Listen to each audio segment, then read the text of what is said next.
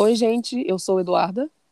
Olá, eu sou o Márcio. Eu e o Márcio, juntamente com a Raíssa, que não está aqui hoje por problemas pessoais, mas que faz parte desse projeto, um projeto da FMU, que visa levar a vocês 10 videoaulas. A gente escolheu o, o podcast como meio, é, falando sobre o Brasil. O Brasil que a gente escolheu, o momento que a gente escolheu é esse finalzinho da escravidão, abolição, inclusive falamos, falamos sobre isso, até o, a década de 30, que é quando Vargas é, assume o poder, né? Quando existe a, a chamada Revolução de 30, que para alguns pode ser golpe também.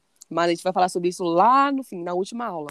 A gente já falou um pouquinho da abolição, nós já falamos um pouquinho de como era a sociedade pós-abolição para as pessoas pobres e para, para esses ex-escravos que agora estavam nas ruas. Falamos também das revoltas populares, né? A revolta da vacina, a revolta da chibata e de Canudos, né? Essas três revoltas nós usamos para para discutir aqui e também falamos um pouco do cortiço, né, para mostrar como que era a sociedade na literatura, representada na, na, literatura, né? Então, assim, a Raíssa, ela é uma pessoa que entende até mais do que eu e o Márcio sobre esse assunto, ela se interessa muito mais, ela não tá aqui por um problema pessoal muito chato, só que a gente tem, acredita que ela vai estar aqui em breve e, e, explicando com, com todo o amor que ela tem pela matéria, né, Márcio? Isso, sobre o assunto, né? Sim, sim, a gente sempre brinca que ela vai ser uma nova professora Silvia, né? Professora nossa. Isso. Porque ela é realmente muito boa. Mas não é por isso que a gente vai deixar de fazer algo legal aqui. A gente vai falar hoje sobre a Constituição de 1891 e também sobre três métodos de não, de governo, mas que estavam presentes nessa República Velha, né? O coronelismo, o clientelismo e o mandonismo. Todos os nomes se parecem e eles têm coisas em comuns mesmo. Mas a gente vai falar sobre isso daqui a pouquinho. Eu vou começar falando da, da Constituição. A Constituição de 1891, ela foi a, a, a segunda Constituição do Brasil. A primeira aconteceu em 1899, dois anos antes, né? Pouquíssima coisa. Mas qual que é a novidade nessa nova Constituição? O cenário, vocês já conhecem, a gente viu nas aulas passadas, né? É, era o poder centrado nas mãos de poucos. Inclusive, essa república que, né, recém-surgida, ela é conhecida como república oligárquica, né? Justamente por isso, oligarquia, o poder centrado na mão de poucos. E esses poucos normalmente são poderosos, politicamente falando e é, economicamente falando também, né? A abolição recém-declarada, as cidades começam a ser moldadas bem timidamente também. Não, a gente não se vê, não, não vê nesse momento é, a industrialização, não vemos. E também não vemos muitas pessoas morando nas cidades. A, a, a população, pelo menos a mais forte, está concentrada ainda nos campos. Né? O Brasil ele era rural, extremamente rural. Não que, que a, a, a economia brasileira hoje em dia não seja, mas naquele momento era algo muito, muito, muito mais forte, né? Muito então, assim, latente, né? Sim. É, por a produção do café, sempre tem essa vinculação, né, do Brasil, café, açúcar, desde o período colonial. Exatamente, borracha, né? E quer dizer, a economia ela era pautada nisso, no, no sistema rural. E hoje em dia também ela é fortemente rural né, agrária, quando a gente fala de exportação. Mas, enfim, essa Constituição de 1891, ela foi a primeira elaborada com os olhos voltados para a República, né? Um sistema novo, que seria a nova roupagem do Brasil. Até, até então, a gente tinha visto o quê? Colônia, império. E, e, aí eu vou falar brevemente sobre algumas das novidades trazidas por ela. Primeira, primeiramente, é, é interessante, interessante a gente falar que essa Constituição, para ser, ser construída, ela contou com apoio popular. Que apoio popular era esse? Vocês não podem pensar que, que eram. Ai, todo mundo, todo mundo que morava no Brasil, que maior de 18 anos, por exemplo, né? Para você votar. Você pode votar com 16, mas com 18 é obrigatório. É, não pode pensar que as pessoas com maior de, maior de 18 anos, elas tinham direito a participar de alguma decisão política ou econômica do país, né? Mulheres, homens pobres, não. Nesse momento, não. Eram os homens com poder, homens que normalmente já nasciam endinheirados, eles que conseguiram é, participar da elaboração dessa Constituição o que já foi um grande avanço, porque a, a, a Constituição anterior não, não contou com isso. Então já estava começando a ser algo assim, uma decisão levemente, bem timidamente, democrática. Já era um avanço, já, já era um, um sintoma de uma república aí surgindo, né? Então, vou falar, assim, de algumas características é, que, que são bem interessantes sobre ela. A primeira, e a que a gente é, vê ainda muito escancarada, ou deveríamos ver, mas que a gente sempre fala, é de que o Estado é laico. Mas o que, que é isso? A gente sempre fala assim, ah, o Estado é laico né, quando tem, estamos diante de alguma questão é, sobre de cunho religioso. Então é algo sempre frisando é, que o Estado ele não mais depende ou ele não mais é, possui uma religião oficial. Até então, o Brasil se declarava e, e, a igreja também estava sempre vinculada a decisões políticas, se declarava católica. Ou seja, a igreja católica ela tinha um, um poder muito grande. Mas, assim, dizer que o Estado, o Estado era laico não quer dizer que a maioria esmagadora é, não era católica, né? Eles eram, só que agora não, não, não interferia politicamente falando. Não deveria, né? Hoje em dia também não deveria, mas acontece, a gente sabe. Então, assim. É, é, nesse... é, os dias atuais, né? A gente vive muito essa, essa discussão, né? Esse debate sobre se o Estado é laico, se não é, principalmente por conta do presidente da República, né? É, sim. Que ocorreram. E questões que estão sendo trazidas novamente né, para a nossa sociedade, como a terra é plana. Se, você for, se vocês forem ver, quem, quem que está pregando esse discurso são pessoas que querem a união de religião e Estado. E foi uma coisa que a gente conseguiu nessa Constituição, um avanço, e que nós temos que continuar com isso, porque o Brasil é um, é um país muito grande. A gente já falou que os ex-escravos eles tinham suas religiosidades, mesmo que eles se declarassem católicos, eles tinham tradições e, e também vieram imigrantes. E, então, você querer que o Brasil possua uma única religião é, é quase que, sei lá, um genocídio porque não, não tem como, não tem como isso. E é bem difícil também possuir essa única religião, entre aspas, né? Por conta que o Brasil é uma mistura de raças, né? Temos os católicos que vieram dos portugueses, né, pelos uhum. padres jesuítas. É, temos os africanos que vieram nesses navios negreiros, que lógico tinham suas culturas na no continente africano e indígenas o, também. Os indígenas, isso os indígenas, que têm as suas culturas também, seus costumes. Então, o Brasil é esse apanhado todo. Não podemos impor uma religião só em, em um país inteiro, entendeu? Porque esse país é formado por várias é, sociedades, várias pessoas e várias origens, né? Sim. Formou essa cultura diversa que temos hoje. E no, e no próprio, é, por exemplo, no catolicismo. O catolicismo é uma variante do cristianismo.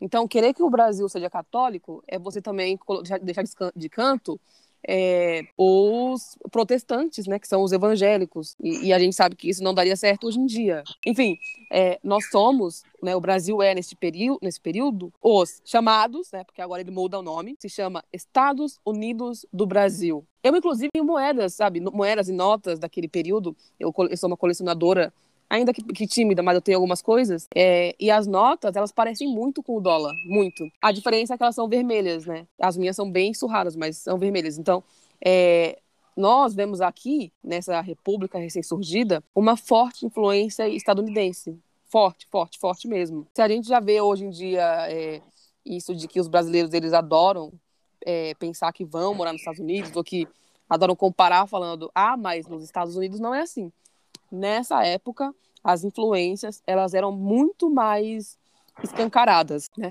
Então, os outra coisa é que os estados e municípios agora possuem mais autonomia, mais, pro... mais poder para tomar decisões internas. Isso também é uma, é uma influência dos Estados Unidos, né? Porque a gente sabe que quando teve a Revolução Norte-Americana, uma das coisas que eles conseguiram como reivindicação é, é essa autonomia dos estados para conseguir decidir é, decisões internas e, e etc. Então a gente vai ver isso aqui no Brasil. Só que também não é tão forte. É tudo mais tímido, porque a gente está engatinhando ainda, né? É, temos os três poderes. Isso também vocês escutam falar hoje em dia. Vocês ficam, vocês é, escutam falar, ai, o poder executivo, o poder legislativo, judiciário. E eu, confessando que na minha época de, de escola, eu não fazia ideia do que, que, era isso e também nunca nos foi explicado. Então a gente sabe que é, existe. Eu vou confessar também que é, esses termos, né, muito mais sofisticados, digamos assim. É, na, na escola, propriamente, a gente não aprende muito, principalmente nas escolas públicas, né? Exatamente. Onde temos uma demanda enorme de alunos e pou, muito pouco tempo para se discutir matérias, né, de cunho social, onde a gente aprende, né, esses Sim termos, esses argumentos. E muitas vezes não é nem porque o professor não quer explicar, é porque ele não tem tempo de explicar. Então, é algo a, a se discutir, né? A pensar. Como que a gente não conhece essas coisas? Essas coisas fazem parte do nosso país e da nossa Constituição atual, não só dessa aqui. Então, é, era importante que a gente conhecesse é, desde cedo, né, o significado dessas palavras, o, os nossos direitos. Talvez é, a gente conseguisse evitar algumas coisas, né, algumas catástrofes. Talvez consegui, conseguíssemos ocupar um lugar de fala melhor. Mas é, temos os três poderes aí, eles estão surgindo. São eles o executivo, cabe ao presidente, é, governadores, prefeitos, a administração do país conforme seus cargos. O presidente ele tem o poder maior, né? Ele tem o poder de decidir pelo Brasil todo, mas como aqui, como eu falei anteriormente, os estados e municípios agora possuem mais autonomia. Então, os prefeitos, os governadores, eles conseguem administrar ali, dentro do, do, dos seus conformes. Né? O governador tem um pouco mais de, de autonomia do que o prefeito, mas eles juntos conseguem administrar o que a gente vai, vai conhecer nesse momento como os Estados Unidos do Brasil. Temos o poder legislativo, é, cabe quem, quem, que, quem que está nele? Os deputados federais, os senadores, deputados estaduais e vereadores. O que, que eles fazem? Eles elaboram as leis. Não, eles não apenas não elaboram e já colocam é, ela em vigor. Não, eles elaboram elas é, em conjunto através de discussões e através da Constituição. Eles sempre usam ela. E o Judiciário, que que é o, o Supremo Tribunal Federal, os tribunais estaduais e os juízes, eles aplicam essas leis através de votações, de, de reuniões. A gente sempre vê no Jornal Nacional, ai, ah, fulano está fazendo uma reunião para aprovar tal lei. É um processo demorado, mas são essas pessoas, o Supremo Tribunal Federal, os tribunais estaduais e juízes, eles têm a, a função de aplicar essas leis, considerando, ou deveriam considerar, na verdade, é, benefício dos cidadãos, né? E, e, e, assim, e agora quase todos possuem o direito de voto, o que é uma, um grande avanço também né, nessa Constituição. Mas tem um problema, um porém. Como todo ônus tem um. Quer dizer, como todo bônus tem um ônus. Né? Estavam proibidos de votar os analfabetos. Mas quem eram os analfabetos? E daí que os analfabetos não, não podem votar? Não, não é assim. Hoje em dia, a taxa de analfabetismo no Brasil ela é pequena, ela é muito pequena. Só que nesse momento, os analfabetos eram mais da metade da população brasileira, muito mais da metade. Sabe? É, era, era raro. A, a, grande maioria, né? Sim, Até era... por da educação ser elitista naquele tempo. Aham, uhum, você não via um, um, um homem pobre sabendo ler. Isso para ele não, não era ensinado, ele não tinha essa oportunidade e também nem importava quando ele tinha que, na verdade, ir atrás de quê? De um emprego. Não, não era ensinado a ler. Então, era a grande maioria de pessoas que não, não possuíam o alfabetismo. É, além dessas pessoas né, analfabetas, os mendigos, que também eram uma quantidade de pessoas é, grande, uma, uma quantidade alta, né? Não, não, não estou dizendo que a mais da metade da população ou metade da população vivia nas ruas, mas a gente é, discutiu, né, nas aulas passadas, sobre a situação dos ex-escravos e muitos tiveram que ficar na rua. Então, assim, temos aí uma, uma grande quantidade de pessoas em condição de mendigos. E além desses dois, quem mais? Só que não está na, isso não está na Constituição. As mulheres, obviamente, né, que as mulheres não têm espaço ainda. É, eles não precisaram, né, não precisaram especificar isso no documento, na, nos 91 artigos que, que possui a, a Constituição. Porque, por que, que não, não precisaram especificar? Porque já era um costume. As mulheres, elas eram, né, era costume da sociedade excluir elas da, das decisões políticas. Elas nem pensavam, na verdade, em fazer parte disso. Era comum elas viverem dentro de casa. Então, nem precisa perder é, tempo elaborando uma lei que fale, olha, você não pode. Elas sabem que não pode, os homens também sabem que não pode, nem se passava pela cabeça de alguém uma mulher tendo direito ao voto, tendo direito à vida pública. Não, não tinha isso, né? Mas o é pensamento na, naquela época sobre as mulheres, né, é que elas eram as donas de casa, né? Elas só cuidavam do quê? Da casa e dos filhos. E do marido. E por, isso, e portanto, o, os homens, né, que tinham esse caráter de, de política, de trabalho. Então, por isso que não envolvia muito a mulher. A mulher sempre estava voltada no quê? No pensamento de casa e de cuidar dos filhos. Sim, é, é um patriarcado muito latente aí, né? A gente vai ver o, o patriarcado dominando. A, até hoje em dia a gente vê isso ainda, né? A gente, e a gente chama ele de, ele de machismo, mas é um país tomado quase que 100% por homens, decisão, decisão de homens. Então, assim, é algo interessante a gente pensar né, na, nas mudanças que o Brasil vem sofrendo de lá até aqui, mas que essas mudanças ainda estão é, em processo. Mas é, é isso, esses são os pontos é, principais que vocês têm que, têm que saber sobre a Constituição. Ela é enorme, ela trouxe muitas novidades, mas essas são as que mais, as que mais interessam é, para o que a gente vai tratar aqui, né? Para nossa discussão até o final dessa, desse projeto. Eu vou deixar o Márcio falar agora um pouquinho. Então, pessoal, vamos falar um pouquinho dos ismos da política nacional. O que seriam esses ismos? Seria o coronelismo, o mandoísmo e o clientelismo. Bom, eu vou falar um pouquinho sobre, sobre o clientelismo certo? Mas eu vou fazer só um resuminho assim básico sobre o, que, que eles são. O coronelismo e o mandoísmo se caracterizam pelas práticas de mando ou coerção realizadas pela elite agrária, é, visando esses interesses políticos. O clientelismo, por sua vez, é, ele é caracterizado pela troca de favores. O que, que seria? Costumeiramente o voto. É basicamente isso. Eles trocavam o voto por, tipo, ah, vote em mim e você ganha isso. Isso é o clientelismo. Em uma relação de poder, donos, donos de terra, por exemplo, faziam bastante isso. Vou fazer uma, uma apanhada aqui sobre a origem dessa palavra, né, do clientelismo. O clientelismo é uma relação de troca de favores entre cidadão e político. Sua origem se remonta à República Romana, então vemos que esse, essa palavra clientelismo já não vem dos tempos da política brasileira, né? vem, vem de antes. É, e pode ser encontrada em várias esferas do, de poder do governo. A origem histórica dessa palavra, o clientelismo, o clientelismo já era observado no, no Império Romano, como eu já tinha dito, quando os, os plebeus dependiam dos patrícios. Esses plebeus passavam a ser clientes que recebiam um patrocínio, certo?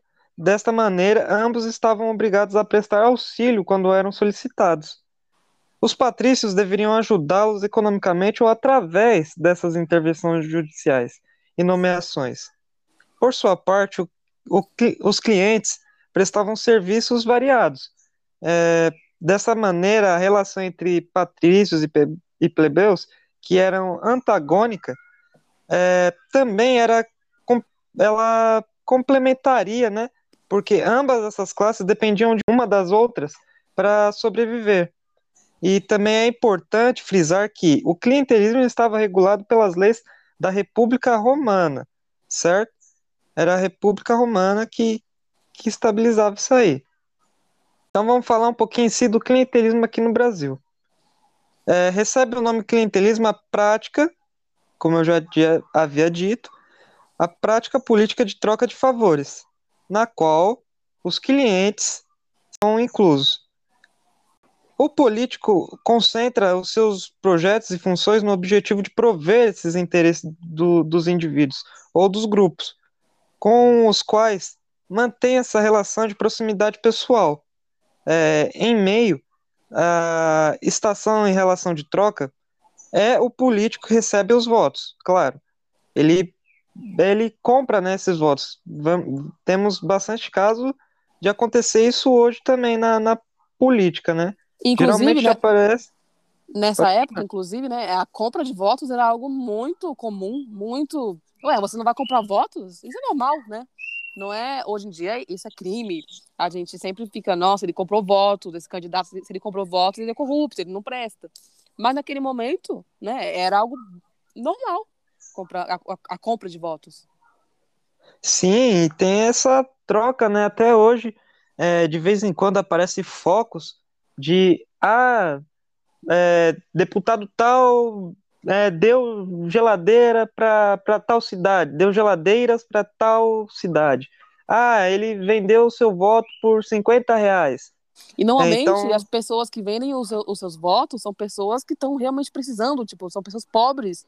Eles vão exatamente nessa população que não tem tanto estudo e que está precisando, e a pessoa vai vender o voto com certeza, né? Sim, sem, sem pensar, né? A pessoa tá ali, eles procuram justamente essas pessoas que são, digamos assim, fragilizadas, né? É, e com, com os interesses sujos políticos, é claro.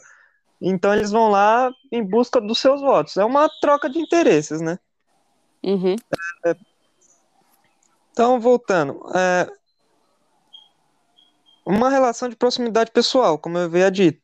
Em meio a essa, essa relação de troca, o político recebe votos em busca de se eleger no cargo desejado. Desta forma, o clientelismo diz respeito às trocas individuais de bens privados entre indivíduos desiguais, denominados patrões e clientes. A origem dessas relações é, possui sua origem na sociedade rural, principalmente tradicional, assim como os laços entre latifundiários e camponeses, fundados na reciprocidade, confiança e lealdade. O conceito do clientelismo foi muito usado, sobretudo, é, por autores estrangeiros escrevendo sobre o Brasil, sendo que o termo é sempre empregado de maneira tanto vaga. É possível estender o conceito básico do clientelismo para uma visão mais contemporânea, claro, como a gente já havia dito, a discussão da política que que permeia, continua essa, esse clientelismo de certa parte mais escondido, que se traduz em tipo de, de relação entre atores po políticos envolvendo a concessão de benefícios públicos é, e, na, e na forma de empregos também. Temos bastante isso, né? Isso foi também levantado é, nas políticas, é, na política, né, da, da eleição do, de 2019, se eu não me engano, que onde políticos trocam esses favores, né? E em troca de emprego. É, temos também benefícios fiscais, isenções em troca de apoio político, é, permanecendo de sua forma básica, que envolve a negociação do voto, é só a busca pelo voto. Na literatura internacional é, é este um dos sentidos em que o conceito é comumente utilizado, onde o, client, o clientelismo seria um atributo variável dos sistemas políticos macro e que podem conter maior ou menor dose de clientelismo nas relações entre políticos ou, ou entre políticos. O cliente, assim, traduz uma, um fenômeno de relação cuja dominação é maior é, do que a que ocorre entre outros fenômenos sim, similares, como, por exemplo, o do colonialismo, que vamos ver um pouquinho mais para frente com, com a Maria. O clientelismo tem a finalidade de amarrar politicamente o beneficiado. Como assim amarrar? É, é tipo, ah, eu tô trocando um favor com você, então você tem essa relação, né, de reciprocidade comigo. Então você não vai trair alguém que você está confiando, né? Você tem essa troca de favores.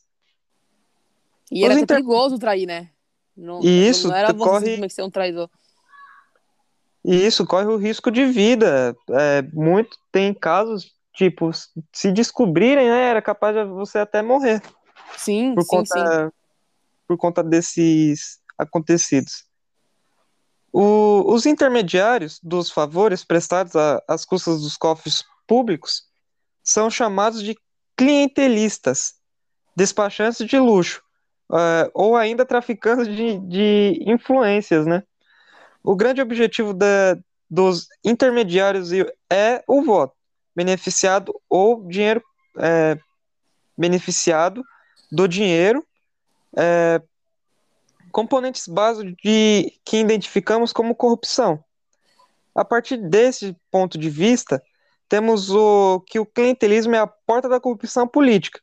E não é mentira, né? Hoje o clientelismo está encoberto, mas temos bastante ainda, não só agora como político, né, comprando o voto de um cidadão, mas temos também dentro da Câmara dos Deputados, onde um político para provar uma lei, para passar no Congresso, ele faz um apanhado, mesmo que é, o outro grupo seja contra a sua ideia, ele vai lá e, ó, e convence o grupo, né? Ah, somos inimigos, mas esse é o meu interesse eu preciso dos seus votos. Então, o que a gente pode fazer?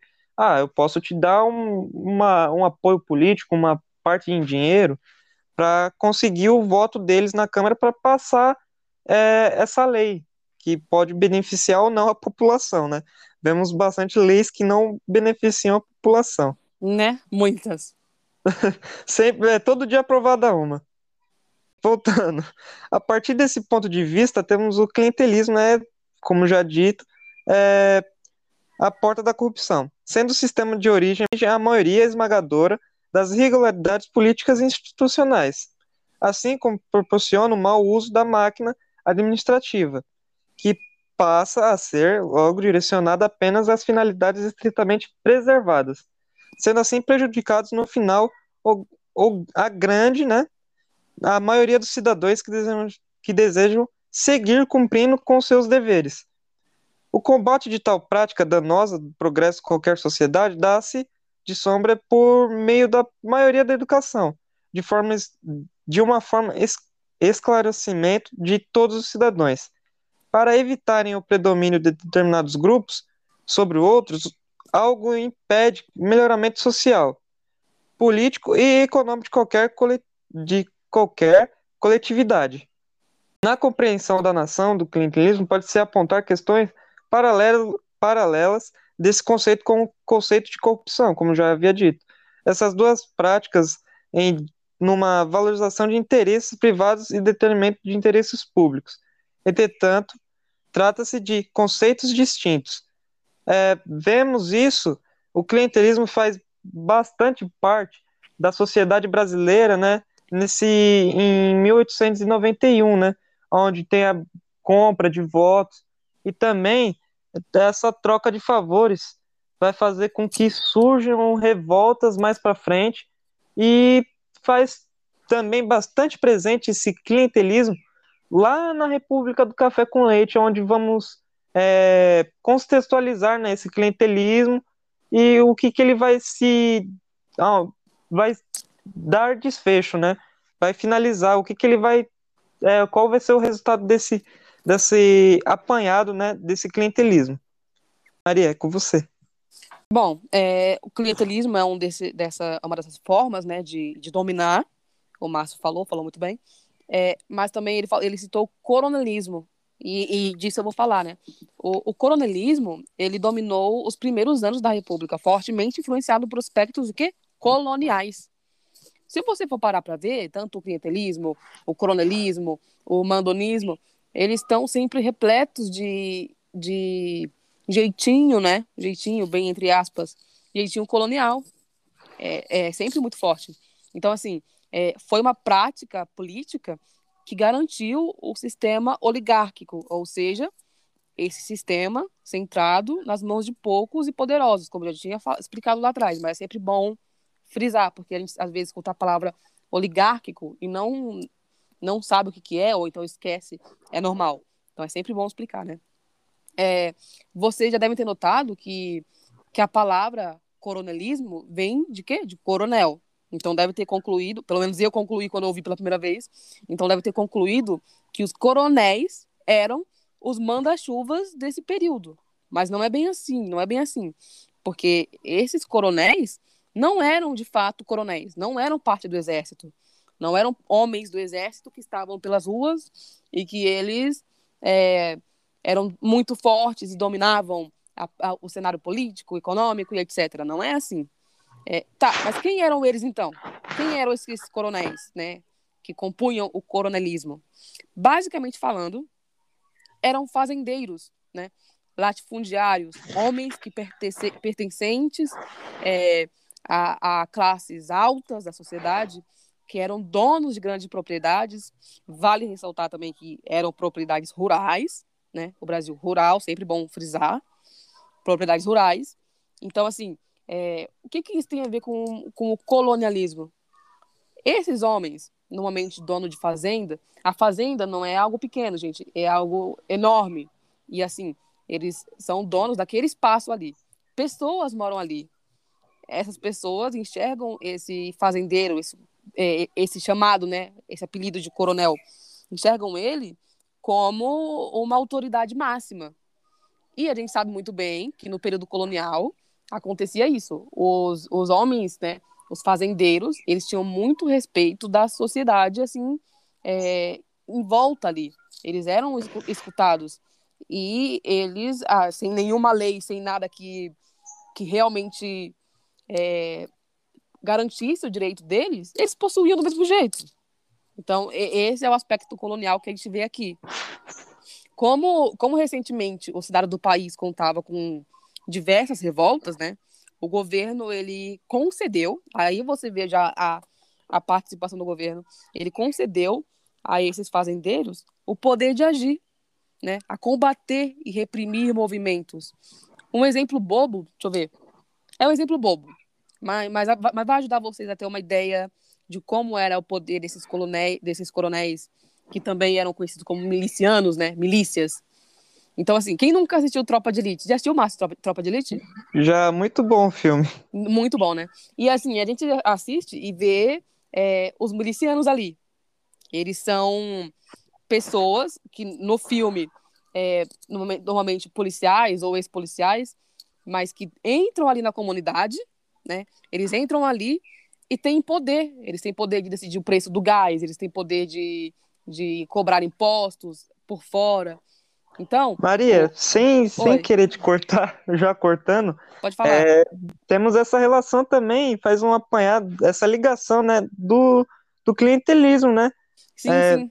Onde eu te dou um favor, mas se você não fazer, tem essa relação de reciprocidade. Sim, sim.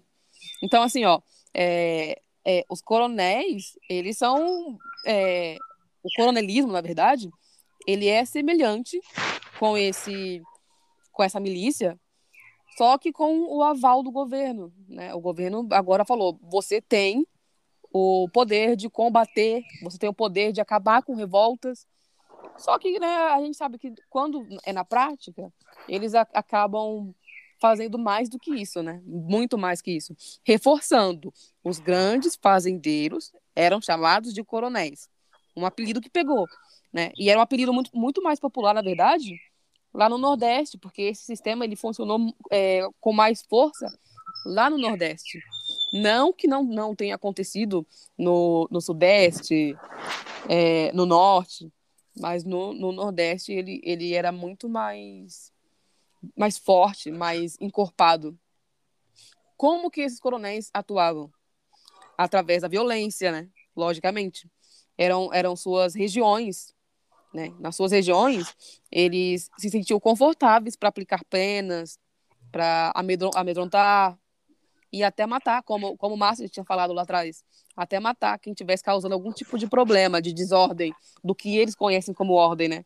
O Márcio citou a, o voto, é, tipo, a, a traição, e aí isso dava o direito a eles de matar. Aqui, não somente isso do voto, mas qualquer coisa que estivesse fugindo dos padrões impostos por eles era motivo de bala. E era comum, né? É, quem ia fazer, quem ia se intrometer? Ninguém. Ninguém ia fazer nada. Então, assim, é, além deles se sentirem confiáveis, confortáveis para acabar com, com a desordem, mais tarde, esses coronéis eles vão dar origem do que a gente conhece como política do café com leite. A gente vai ver isso nas próximas aulas. É, é bem interessante essa, essa política. É, mas antes, algo muito interessante, interessante, que é uma das medidas de controle de poder que esses homens criaram. São chamados currais eleitorais. Peraí, mas curral, curral não significa um negócio daquele, de bicho, né? Onde ficam o, os gados ali? Sim, são. Como esses, esse, com esses currais eleitorais, as pessoas elas eram vistas e tratadas como gados. Por isso, né, o nome curral. Elas eram obrigadas a fazer as vontades dos coronéis, é, obrigadas a voltar conforme a vontade, né, deles. E a, a vontade era regional. Não era só uma pessoa que era, era vítima dessa, dessa imposição. A, quem vivia ali na região, de Coronel Y, tinha que votar no candidato que Coronel Y pedia. Pedia não, né? Mandava. Então, é por isso chamado curral eleitoral. Eles não têm não têm direito de escolha. É quase como se fossem gados com viseiras, né? Aquele aquele negocinho que você coloca assim do lado do olho da vaca para ela não olhar para o lado, né, para se manter ali, seguir firme, seguir o bando. É, é isso, é essa a origem do, do nome curral eleitoral. Inclusive na internet vocês encontram várias ilustrações de coronéis, homens com chapéu de vaqueiro, é, segurando um, um, um, outro homem com cabeça de burro, cabeça de, de gado e com uma coleira mostrando e isso tudo numa em frente a uma urna mostrando qual era o poder né? É algo que hoje em dia a gente dá risada que é engraçado mas mas era tenso na, naquele naquele período. Então eles eram obrigados a, a votar conforme o, o, o desejo dos coronéis que muitas das vezes eles recebiam desses candidatos que estavam concorrendo para obrigar os seus é, bem entre aspas, bem entre aspas mesmo, mesmo, e seus gados a voltar. Ou seja, eles sabiam que é, Coronel Fulano tinha poder e queria aqueles votos. Então ele pagava para esse coronel e esse coronel, através da força física, da força bruta, da sua influência, obrigava as pessoas a votarem nele também. Mas assim, é, mas daí as pessoas podem pensar, mas se, se, tinha, se tinha como votar, era só de falar, tá bom, vou, vou votar em tal pessoa, chego lá na urna e coloco o outro nome. Só que, gente, nesse período, o voto não é secreto. Não é secreto. E os coronéis, eles estavam ali, do lado da urna, para ver quem estava votando, em quem estava votando. Então era muito difícil, era muito difícil você conseguir burlar esse, esse sistema. E era muito fácil para os coronéis terem um, um controle de, de quem estava votando, em quem estava votando. Então, é, é por isso que eu digo, o buraco é mais embaixo. Pensar que é, hoje em dia é até mais fácil você vender seu voto e chegar na urna e votar em outra pessoa, porque hoje em dia o voto é secreto. Mas naquele período não era secreto e o controle que eles tinham sobre as decisões que estavam ali era muito muito alto. A gente vai ver também, ó, o desvio de votos nesse período com a chamada degola, né? Onde, onde eles transferiam os, os votos de um certo candidato para o outro, porque queriam que o outro ganhasse. Se eu ganhei mais votos que o Márcio, e aí uma pessoa quer que o Márcio ganhe, uma pessoa influente quer que o Márcio ganhe, os meus votos vão ser transferidos para ele. Então, a chance de eu, de eu, assumir o poder, mesmo que eu tenha recebido mais votos populares, é muito grande. Muito grande. Ele vai conseguir. Se for para ele ter que governar, ele vai governar, independente se ele ganhou um ou dois votos, ou se eu ganhei 50, 80 votos. Então, a degola é isso, é essa transferência de votos de candidatos de can, candidato X para candidato Y. Era comum também o roubo das urnas. Roubo, fraude. De repente, chegava alguém lá, pegava a urna e ia embora. Era normal, era comum. Não tinha nenhum nenhum sistema de segurança para esses votos ou era era uma piada, né? Era uma piada umas eleições assim, mas era, era comum, acontecia. O poder desses coronéis, ele era estupidamente gigantesco, ao ponto deles é, escolherem juízes. Eles que escolhiam quem seriam os juízes. Então, é, mesmo que tivesse alguma, algum problema e tivesse que ir até o, o juiz para ele, ele dar o aval, ele ia sempre governar a favor desses coronéis, porque foram eles que colocaram ele ali. Então eles tinham mais poder. Também eles também é, escolhiam quem seriam os padres, porque como eu falei, o Estado ele já é laico, mas na prática, na prática, a, a religião, a católica, ela está muito enraizada, ela é muito respeitada. Não é porque o Estado ficou laico que as pessoas deixaram de, de ouvir muito um padre ou um religioso, não. Então, eles também colocavam o padre de seu interesse ali, porque seria um padre que não ia é, questionar seu, seu, é, as suas práticas, não ia questionar. Era um padre que estava ali porque eles colocaram. Então, o padre fazia vista grossa para muita, muita coisa que a igreja condenava. Né? A violência, por exemplo. Então, é, eles decidiam quem, quem ocupava cargos públicos e os não públicos, que são esses de padre, é, sabe? Eles, eles que tinham uma maior decisão nas mãos. É, acaba, né, no fim das contas, para finalizar fala, é, essa, essa, minha fala sobre o coronelismo, é, acaba que tinham mais força do que os próprios políticos, porque os políticos pagavam para eles e se não tivessem pago ou se não tivessem contado com a ajuda deles, muitos dos políticos nem teriam sido eleitos. Então eles tinham mais força do que esses caras que estavam concorrendo às eleições. É, era como se fosse uma de baixo para cima o poder. Só que não é o de baixo para cima que a gente gostaria de ver, do povo querendo e o governo fazendo. Era um de baixo para cima de um cara que possui muitas terras, que possui dinheiro, tem o poder de manipular uma pessoa que devia é, governar para todos. Mas não, ela vai governar conforme os interesses daquele, daquele público dele. Elite, branca e, e conservadora, tradicional, católica, que vai condenar qualquer tipo de prática que não, não, não seja católica, que não seja cristã. Então, é isso. O coronelismo, ele basicamente é, é esse sistema de, da, do, do, do poder centrado na mão de um fazendeiro que vai ser apelidado de coronel, porque ganhou o aval do governo no momento, e aí qualquer fazendeiro, é, depois disso, vai ser, ser apelidado de coronel, e, e é isso. Bom, pessoal, vamos falar um pouquinho sobre o mandonismo. Segundo o historiador José Murilo de Carvalho, o mandão o potentado, o chefe ou mesmo coronel como um indivíduo é aquele com função de controle de um recurso estratégico, em geral a posse de uma terra, e exerce, essa, exerce sobre essa população um domínio pessoal e arbitrário, do qual ele impede de ter livre acesso ao mercado, da, ao mercado e à sociedade política. O mandonismo não deve ser utilizado como, para designar as especificidades do coronelismo, ou, ou especificidades do coronelismo.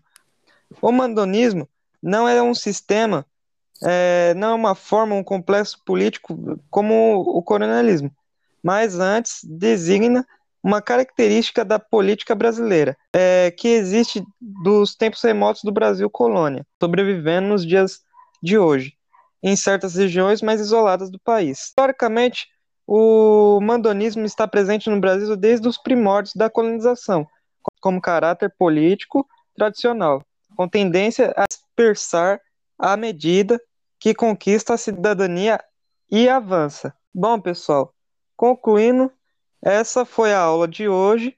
É, espero que vocês tenham gostado do, do tema, né, do assunto. É, e até a próxima.